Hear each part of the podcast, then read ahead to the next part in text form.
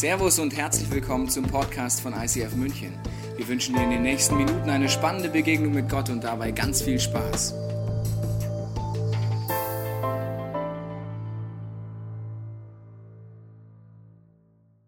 Hallo München, hallo ihr Weltmeister.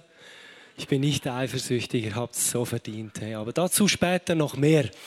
Wir reden heute, wir reden heute, wir reden heute über das Leben. Gezwungenermaßen hatte ich in den letzten Monaten zu viel Zeit, um nachzudenken. Aber ich habe die Zeit genutzt und äh, mir effektiv viele Gedanken darüber gemacht, was ist wohl die Quintessenz unseres Daseins. Nicht, dass ich jetzt denke, ich kann heute alle Fragen beantworten, das kann ich nicht, aber vielleicht kann ich euch gewisse Gedankenanstöße geben. Ich habe dieser Message den Titel gegeben, ich lebe von Luft und Liebe. Äh, ich bin 39 Jahre jung, habe vier Kinder und doch schon zwei, drei Dinge erlebt und ich weiß, dass man nicht alleine von Luft und Liebe lebt. Und dennoch dachte ich mir, es gibt keinen passenden Titel für äh, diese Gedanken, die ich mit euch teilen möchte. Ich weiß nicht, was für dich das Leben bedeutet, was dein Lebensinhalt ist, nach was du strebst, was dich glücklich macht, was dich erfüllt, wie du das Leben ähm, bezeichnest. Es kann sein, dass für dich dein Beruf, dein Lebensinhalt ist. Das ist, was dich glücklich macht, was dich ausmacht, was dir Wert gibt. Es kann sein, dass es dein Eigenheim ist. Du hast endlich deine eigenen vier Wände, sie gehören dir, du bist angekommen. Vielleicht ist das das Auto, das du fährst. Du sagst, hey, ich, ich das ist mein Leben. Vielleicht sind es die Ferien. In der Schweiz ist es ganz wichtig, wohin du in die Ferien fährst. Es gibt wirklich in der Schweiz, es ist unglaublich, gibt es Leute, die leben fürs Wochenende und für die Ferien. Da seid ihr Deutschen weit voraus und viel gescheiter, wie ja in so vielen Dingen, gell? Dann das Aussehen kann äh, das Leben bedeuten, kann einem Erfüllung Wert geben. Ich weiß nicht, wie es dir geht. Vielleicht bist du auch vom Typ her so, du stehst am Morgen auf, besonders Sonntagmorgen, du stehst vor den Spiegel und sagst, es kann einfach nicht mehr besser werden. Und ich sage nicht, dass ich das sage, es ist ein Beispiel, oder? Unser Vermögen, dein Vermögen kann dein Leben bedeuten, deine Familie kann dein Lebensinhalt sein, wofür du lebst.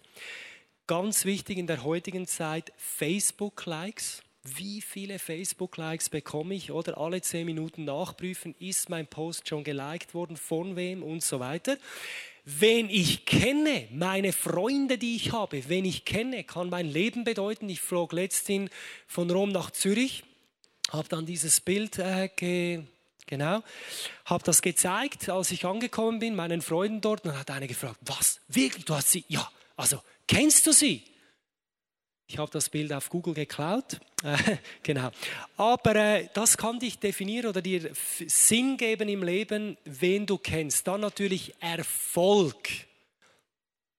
Und äh, da möchte ich wirklich einfach nochmal die Zeit nutzen, die Plattform, die ich bekommen habe, euch aus tiefstem Herzen Danke zu sagen, dass ihr den Weltmeistertitel geholt habt. Ihr habt so verdient und vergesst es nicht, ihr habt ja letzte Woche verloren, aber ihr seid immer noch Weltmeister für vier ganze Jahre, bis dann Italien wieder an der Reihe ist. Ich Nein, ich wusste ja, als Italien ausschied in der Vorrunde, Deutschland hat keine Gegner mehr. Also für mich war klar, Deutschland wird Weltmeister und ihr habt es verdient. Ich habe eine interessante Statistik. Ja, ihr dürft euch selbst natürlich einen Applaus geben. Ich habe kein Problem damit. Ich bin stolz auf euch, wirklich. Ähm, Genau, ich habe eine interessante Statistik gefunden und zwar den Marktwert der deutschen Fußballer heute. Das ändert ja, das ist ja wie die Börse. Aber es ist schon noch interessant, zum Beispiel der Mesut Özil gefällt mir persönlich sehr gut. Der hat im Moment so um die 50 Millionen Wert und das ist schon noch cool, wenn du weißt, ich bin 50 Millionen wert, oder? Ja, diese Dinge, all diese Dinge, die unser Leben erfüllen, wofür wir arbeiten, wonach wir streben, die sind ja nicht schlecht. Das sind keine schlechten Sachen. Es ist auch nicht schlecht, danach zu streben, dafür zu arbeiten. Nur die Sache mit diesen Dingen ist, sie kommen und sie gehen.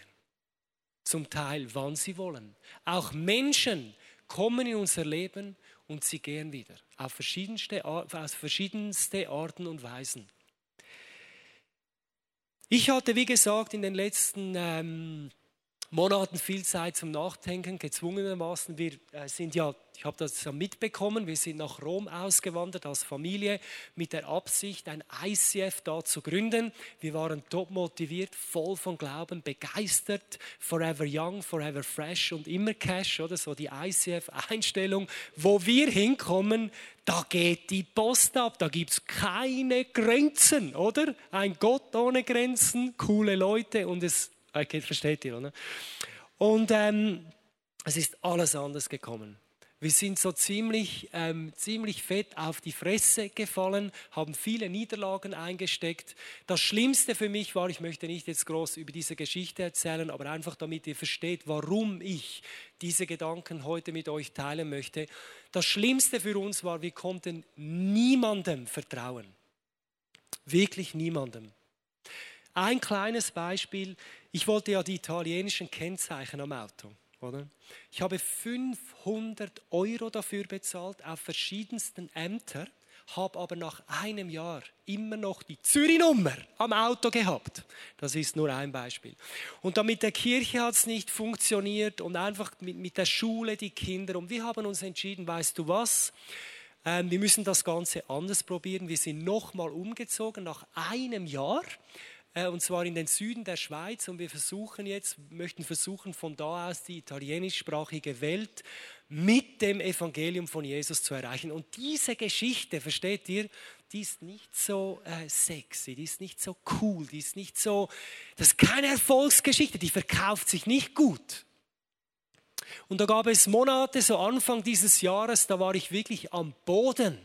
Und ich ging spazieren und habe zu Gott geschrien und gesagt, Gott, was soll das? Was soll das? Wieso? Oder kennst du vielleicht? Und ich war wirklich verzweifelt. Ich habe die Welt nicht mehr verstanden. Und Gott hat mir etwas gezeigt und das möchte ich mit euch teilen. Es ist etwas ganz Neues. Nein, ist es nicht, aber es ist etwas ganz, ganz Wichtiges und Entscheidendes. Im Epheser Kapitel 3, das ist ein Buch im Neuen Testament, für die, die nicht so bibelbewandert sind, im 17. Vers steht, in Gottes Liebe sollt ihr fest verwurzelt sein, auf sie sollt ihr bauen. Für alle, die gerne radikal sind, hast du gewusst, radikal heißt nichts anderes als verwurzelt zu sein. Gott sagt uns, wir sollen uns verwurzeln in seiner Liebe. Wir sollen unser Leben auf seine Liebe bauen.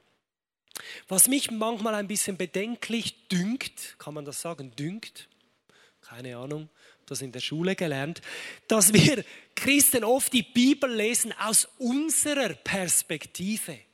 Aber die Bibel mal zu lesen aus der Perspektive Gottes ist eine ganz andere Geschichte. Die Bibel ist geschrieben, damit wir verstehen, wie Gott denkt, wie Gott fühlt und was er mit uns vorhat und was er dafür getan hat. Also nicht so sehr, was muss ich alles tun, um Gott zu gefallen, um erfolgreicher zu sein, um heiliger leben zu können, sondern es geht vielmehr darum, was hat Gott für dich und für mich getan? Was hat Gott für die Menschheit getan? In Jeremia Kapitel 31, ein Buch im Alten Testament, sagt Gott, ich habe euch Menschen schon immer geliebt. Finde ich jetzt ein bisschen krass. Gott sagt, er hat uns Menschen schon immer geliebt. Wenn man das ein bisschen darüber nachdenkt, heißt das, Gott hat uns geliebt, bevor wir existierten. Gott hat uns geliebt, bevor wir das erste Mal mit irgendwas Christlichem in Kontakt gekommen sind, geschweige dann den ersten Bibelvers auswendig zitieren konnten oder eine religiöse christliche Erfahrung gemacht haben. Gott hat dich schon immer geliebt. Die Bibel sagt sogar, er hat uns aus Liebe geschaffen. Er hat den Menschen geschaffen, weil er jemanden wollte, den er lieben kann. Und Gott hat die Liebe nicht erfunden, sondern Gott ist die Liebe. Ich möchte mit euch äh, ein äh, Kapitel oder ein paar Verse aus, der, also aus dem ersten Johannesbrief, das ist auch ein Brief ziemlich am Ende des Neuen Testamentes, im vierten Kapitel anschauen, um über diese Liebe, ähm, über diese Liebe nachzusinieren. In diesem vierten Kapitel, Verse 16 und 17 lesen wir, was gibt uns die Gewissheit, mit Gott zu verbunden zu sein? Wir haben erkannt, dass Gott uns liebt und haben dieser Liebe unser ganzes Vertrauen geschenkt. Gott ist Liebe, also ist nicht meine Erfindung, steht so schwarz auf weiß in der Bibel. Und wer sich von der Liebe bestimmen lässt, lebt in Gott und Gott in ihm. Wenn das bei uns der Fall ist, dann kommt seine Liebe in uns zum Ziel. Dieses Wort erkannt, wir haben diese Liebe erkannt, heißt, wir haben die Liebe entdeckt, wir haben sie erforscht, sie ist uns bewusst geworden, wir haben diese Liebe erfahren und wir haben das ganze Vertrauen in diese Liebe gesteckt. Unser ganzes Vertrauen ist auf diese Liebe Gottes, was er für uns getan hat, dass er uns schon immer geliebt hat. Ich möchte dir das beweisen anhand von Jesus.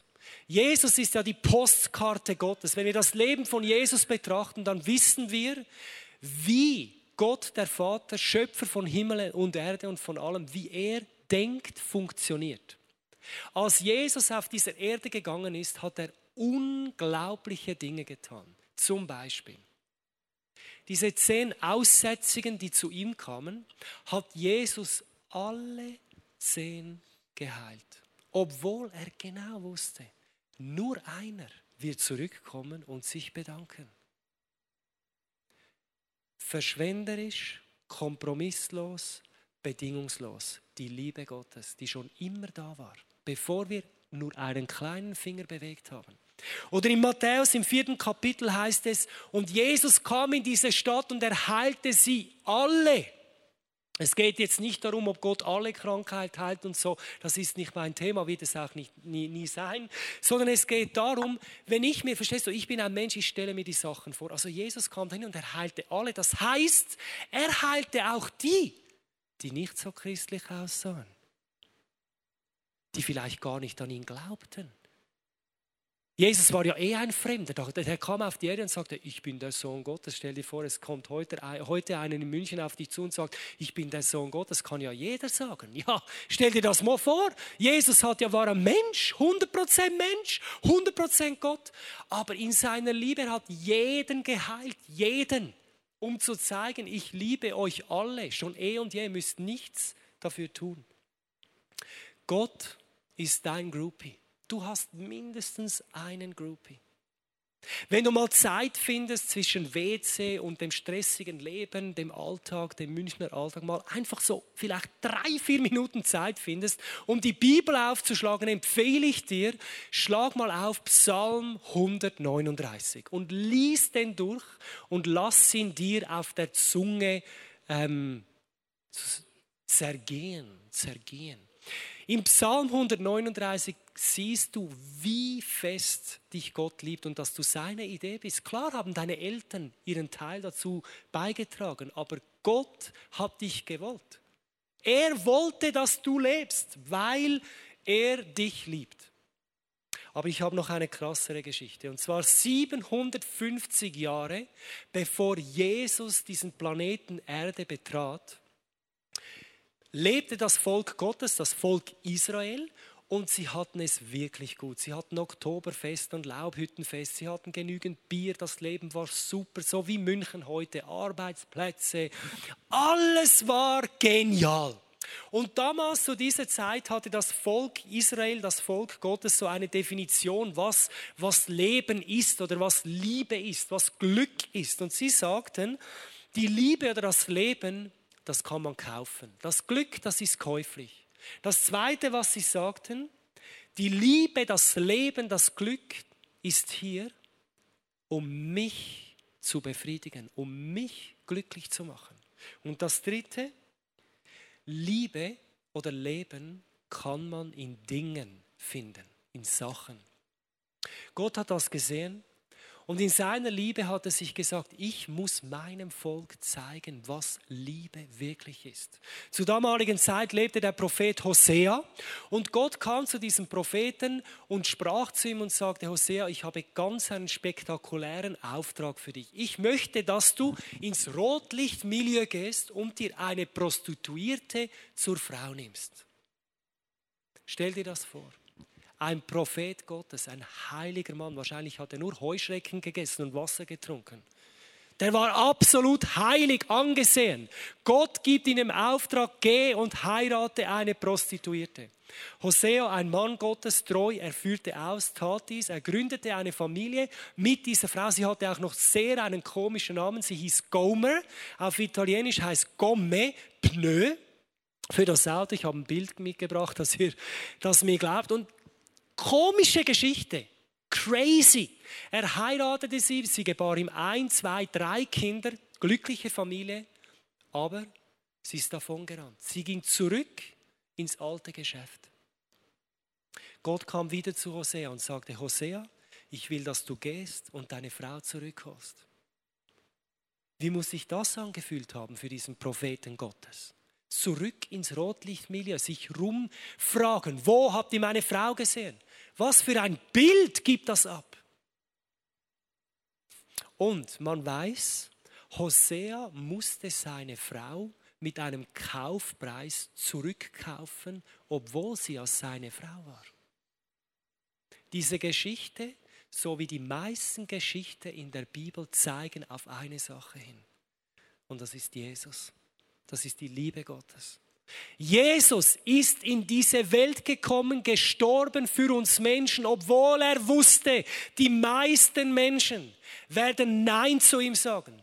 Die meisten Menschen werden ihn abstempeln und sagen, ja, du hast eine gute Moral gelebt, war sicher ein sehr guter Mann, dieser Jesus, aber Sohn Gottes, den ich brauche für meine Erlösung, sicher nicht. Er wusste das. Aber in seiner Liebe, in seiner naiven, verschwenderischen, bedingungslosen, leidenschaftlichen Liebe für die Menschen, die er geschaffen hat, hat er sein Leben hingegeben, um uns loszukaufen. Das ist die Liebe Gottes, verstehst du? Und diese Liebe, die will uns formen. Diese Liebe will uns formen. Im Römer 10, Vers 9 steht, wenn du mit deinem Mund bekennst, dass Jesus Gott ist, der Chef ist, Herr ist ein altdeutsches Wort. Also ihr versteht das, in der Schweiz ist immer ein bisschen schwierig. Du bist Gott, du bist der Chef, du bist über allem. Und wenn du von ganzem Herzen glaubst, dass Gott ihn von den Toten auferweckt hat, dann wirst du gerettet werden. Das Wort gerettet, das ist sozo im Griechisch und das heißt nicht einfach, ich werde gerettet und gehe jetzt nicht mehr ins Verderben, sondern in die Ewigkeit mit Gott, sondern es das heißt viel mehr.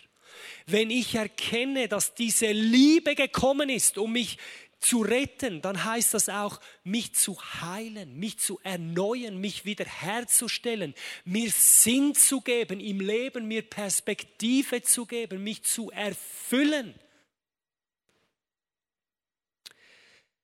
Der zweite Gedanke, wir gehen Vers weiter, diese Liebe, wenn diese Liebe Gottes mein Herz immer mehr einnimmt oder erfüllt, diese Liebe nimmt mir meine Ängste, nimmt mir meine Angst. Das heißt im 18. Vers, wo diese Liebe, die schon immer da war, für die du nichts tun konntest, wenn diese Liebe in meinem Leben regiert, hat die Angst keinen Platz.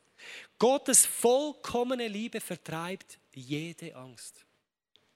Ich war letztens campieren und äh, ich habe extreme Angst vor Schlangen. Wir kamen auf diesen Campingplatz, da hat es ein rotes, großes Schild, Achtung, Klapperschlangen.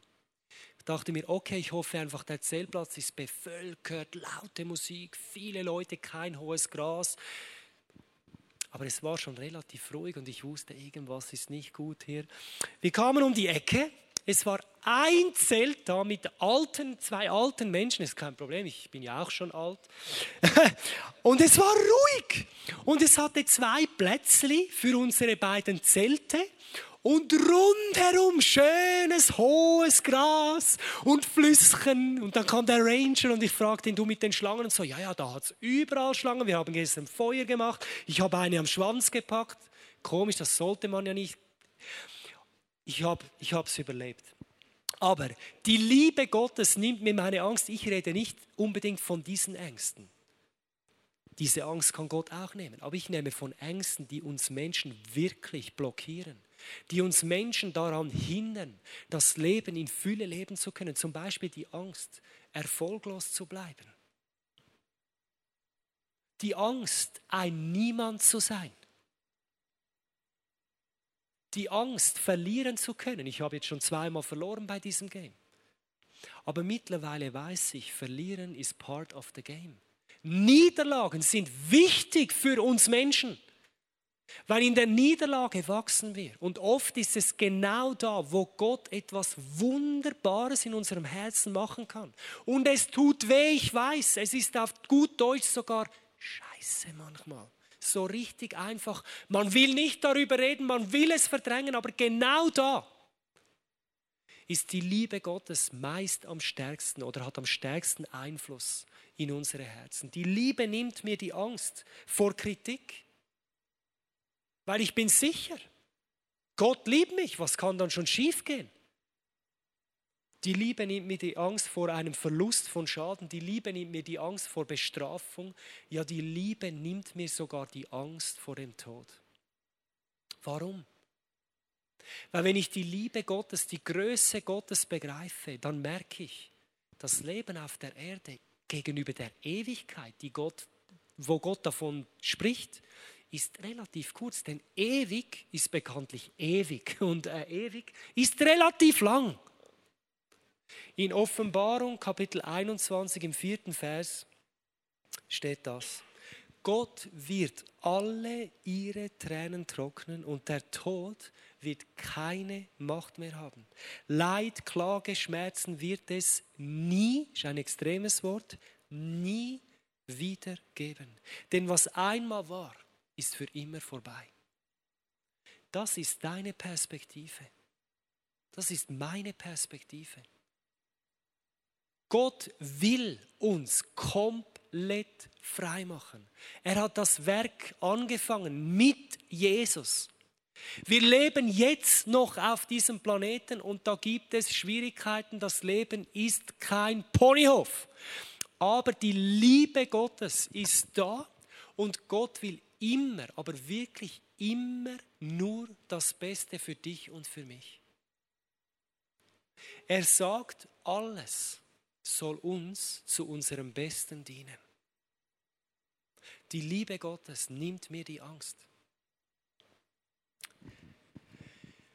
Wenn diese Liebe Gottes mein Herz erobert, wenn ich begreife, Gott hat mich schon immer geliebt, ich bin geliebt, ich bin nicht Gott, ist auch besser so.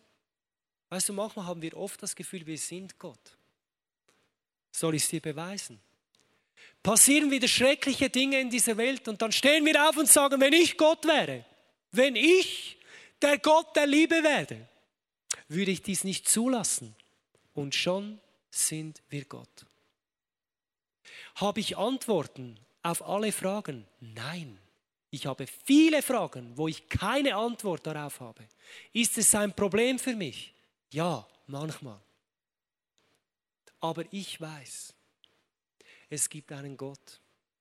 Und der hat den, er hat den Plan in seinen Händen. Und er ist ein Gott der Liebe.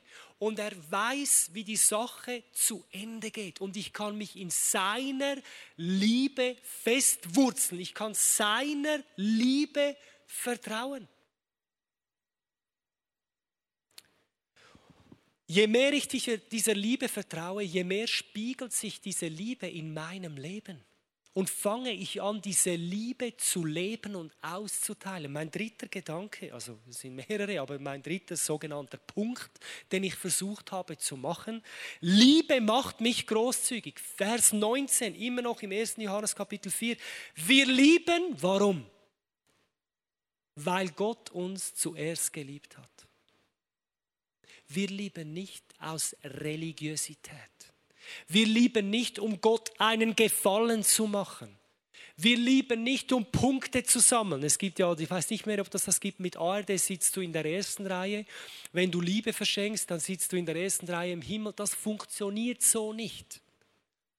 Wir lieben,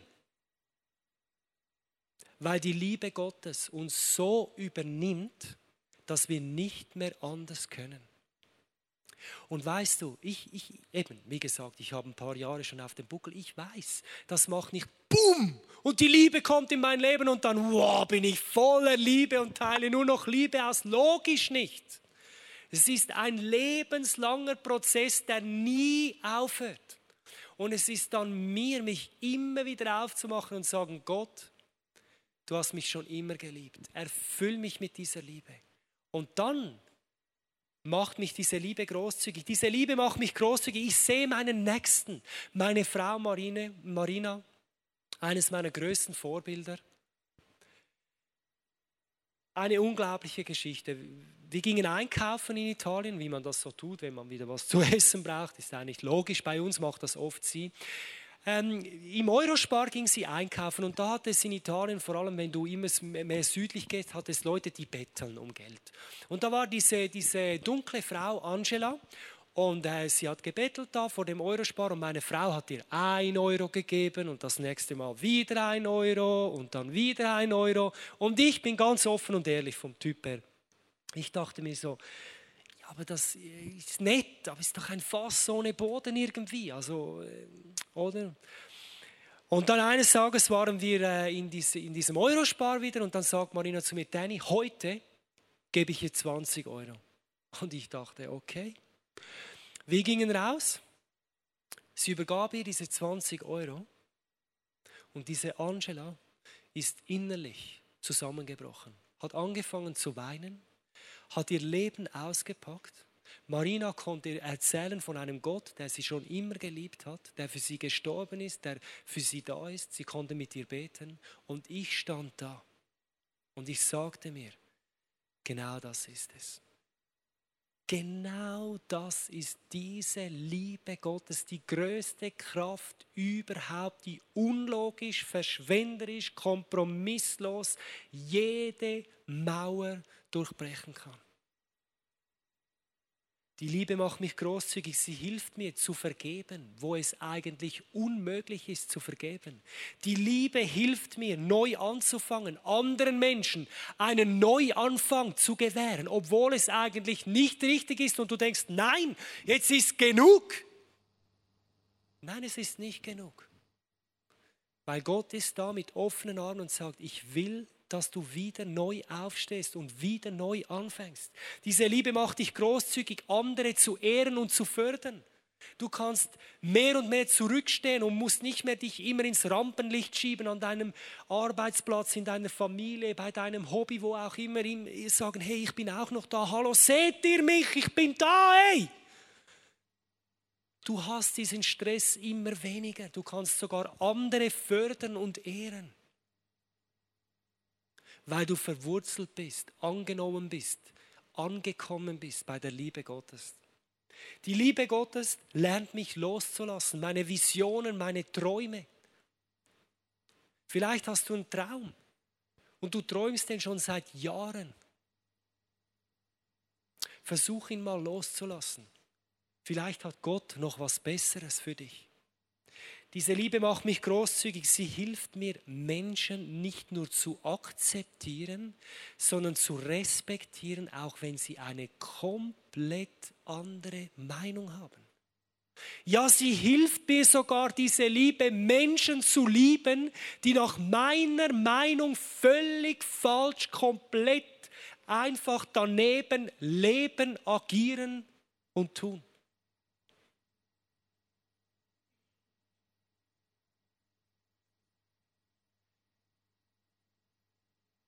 Diese Liebe hilft mir,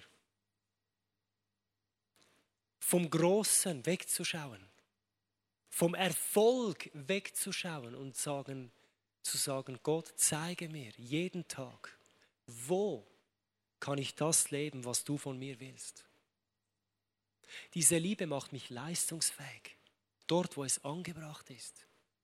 Diese Liebe wird zur Treibfeder für mein Tun. Ich tue nicht weniger, ich tue sogar mehr, weil ich getrieben bin von dieser Liebe. Nicht, dass ihr mich falsch versteht, oh, ich bin jetzt in der Liebe angekommen, ich hänge jetzt ein bisschen rum in der Liebe Gottes und die Welt wird schon besser, Gott schaut schon. Ja, Gott schaut zusammen mit dir und durch dich. Aber die Liebe ist dieses Fundament, oder? Mein, letzter, mein letztes Zitat ist äh, von Martin Luther King Jr. und mit dem möchte ich schließen. Er sagt, Love is the only thing that can turn an enemy into a friend. Liebe ist die einzige Kraft, die einen Feind zu einem Freund machen kann. Bevor ich bete, möchte ich noch ein Bild mit euch teilen, das ich hatte, als ich diese Gedanken vorbereitete. Und zwar habe ich ein menschliches Herz gesehen und rund um dieses menschliche Herz ganz viele Mauern. Dünne, dicke, große, kleine. Und das haben wir alle. Weil wir alle haben Erfahrungen gemacht, sind verletzt worden. Das ist nicht schlimm, das gehört dazu. Aber Gott will ja diese Mauern nicht um unser Herz. Er will ja, dass wir frei sind, dass unser Herz atmen kann. Und dann sah ich dieses Herz und ich sah die Liebe Gottes auf dieses Herz zukommen. Und ich, von, von meinem Typ her, ich habe gedacht, und jetzt kommt die Liebe und sie macht, boah, und die Mauern zersplitten und alles ist gut, Friede, Freude, Eierkuchen, oder? Die Liebe kam jedoch und sie suchte sich einfach ganz einen kleinen Weg durch jede Mauer durch. Es gab so wie kleine Löcher durch diese Mauern durch. Und als diese Liebe in Berührung kam mit diesem menschlichen Herz, ist eine Transformation geschehen in diesem menschlichen Herzen und von innen nach außen hat diese Liebe Gottes Mauer um Mauer abgetragen. Die einen Mauern schnell, die anderen ein bisschen langsam. Und schau, wir Menschen, wir lieben Religion. Das ist unser größtes Problem. Wir lieben was zu tun, um Gott zu gefallen. Aber Gott ist kein Gott der Religion. Gott ist ein Gott, der will Freundschaft mit dir. Und das ist diese Freundschaft. Und dann erlebst du von innen nach außen eine Transformation. Ich möchte beten.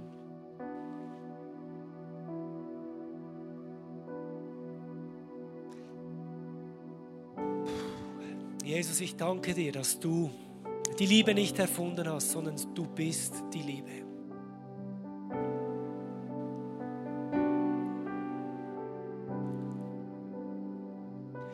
Danke dir, dass du nicht über die Liebe nur gesprochen hast oder geschrieben hast. Ich danke dir, dass du die Liebe demonstriert hast, die größte Liebe, nämlich damit, dass du dein Leben gelassen hast obwohl du nicht wusstest oder genau wusstest, dass so viele Menschen dich ablehnen werden. Jesus, ich danke dir, dass diese Liebe die Kraft ist, die wir brauchen die diese Welt so dringend braucht. Und ich bitte dich, dass diese Liebe unser Herz immer wieder und immer mehr und dass wir diese Liebe als ICF München, aber auch als einzelne Menschen in unsere Welt, wo wir leben, hinaustragen können. Und dass wir den Glauben nicht verlieren, dass wir dort, wo wir sind, jeden Tag mit dieser Liebe die Welt um uns herum verändern können. Jesus, wir lieben dich, weil du uns zuerst geliebt hast. Amen. Wir hoffen, dass dir diese Predigt weitergeholfen hat. Wenn du Fragen hast, kannst du gerne an info at icf-moenchen.de mailen und weitere Informationen findest du auf unserer Homepage unter www.icf-moenchen.de.